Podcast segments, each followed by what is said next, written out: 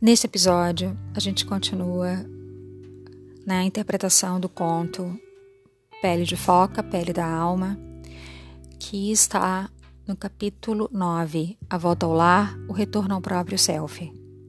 Vamos então à leitura do item A Criança Espiritual.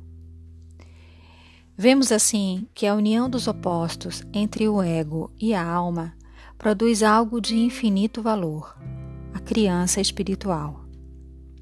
E é verdade que, mesmo quando o ego, em vários aspectos mais sutis da psique e da alma, está ocorrendo uma fecundação cruzada, paradoxalmente, ao roubar a proteção da alma e sua capacidade de desaparecer para dentro da água ao seu bel prazer, o ego participa da criação de um filho que terá direito a uma herança dupla a do mundo e a da alma.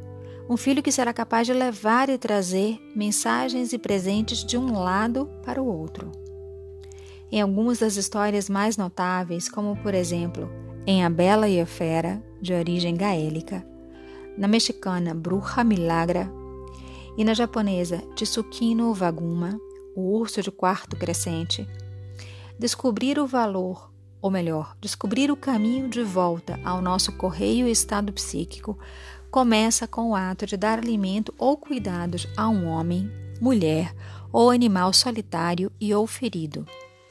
Um dos constantes milagres da psique está em que uma, de, uma criança dessas, que terá a capacidade de percorrer dois mundos muito diferentes, possa se originar de uma mulher nesse estado de falta de pele e casada com algo em si mesmo ou no mundo objetivo tão solitário e pouco desenvolvido. Ocorre algo dentro de nós quando estamos nesse tipo de estado, algo que produz um sentimento, uma ínfima vida nova, uma pequena chama que não se apaga em circunstâncias imperfeitas, árduas ou até mesmo desumanas.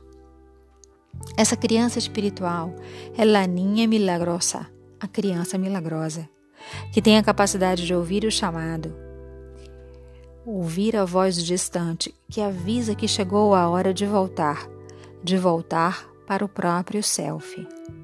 A criança faz parte da nossa natureza medial que nos impele, porque ela ouve o chamado quando ele vem.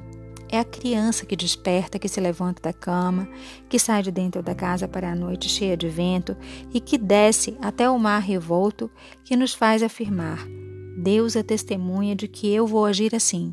Eu vou resistir. Nada me desviará.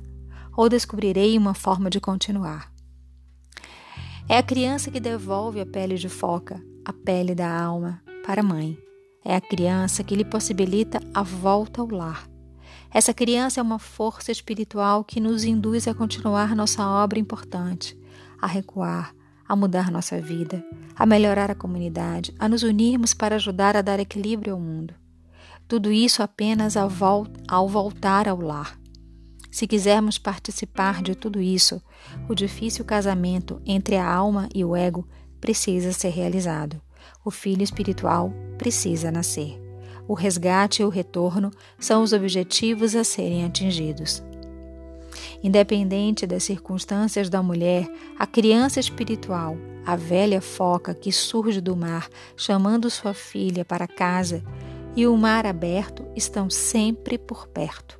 Sempre. Fui recentemente convidada para visitar o Presídio Federal de Mulheres em Pleasanton, Califórnia, juntamente com um grupo de artistas curandeiras e fazer apresentações e ensinar um grupo de 100 mulheres que estavam profundamente envolvidas num programa de desenvolvimento espiritual. Vi poucas mulheres calejadas ali. Pelo contrário, vi dezenas de mulheres em diversos estágios de processo da mulher foca. Muitas haviam caído prisioneiras, tanto em termos figurados quanto em termos literais, em virtude de opções extremamente ingênuas.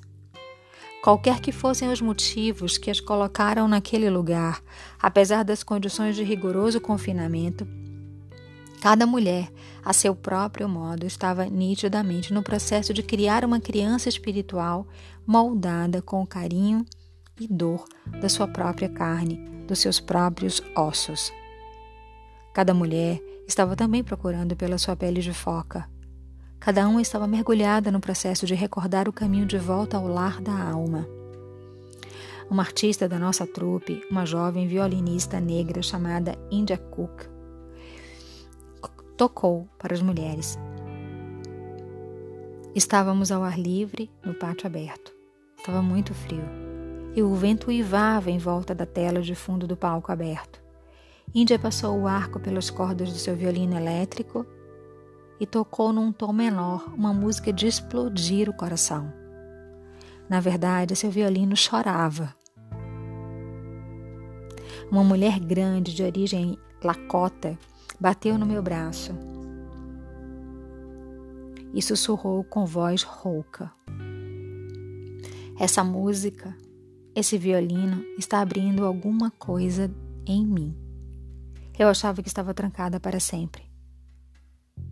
Seu rosto largo estava perplexo e etéreo. Meu coração, meu próprio coração se partiu, mas no bom sentido, porque eu percebi que, independente do que lhe houvesse ocorrido, ela ainda conseguia ouvir o grito de lá do mar alto, o chamado do próprio lar. Na história da pele de foca, pele da alma, a mulher foca conta ao seu filho histórias sobre o que vive e viceja debaixo d'água. Com suas histórias, ela instrui, forjando a criança nascida da sua união com o ego. Ela está formando a criança, ensinando-lhe o terreno e os costumes dos outros. A alma está preparando o filho selvagem da psique para algo muito importante.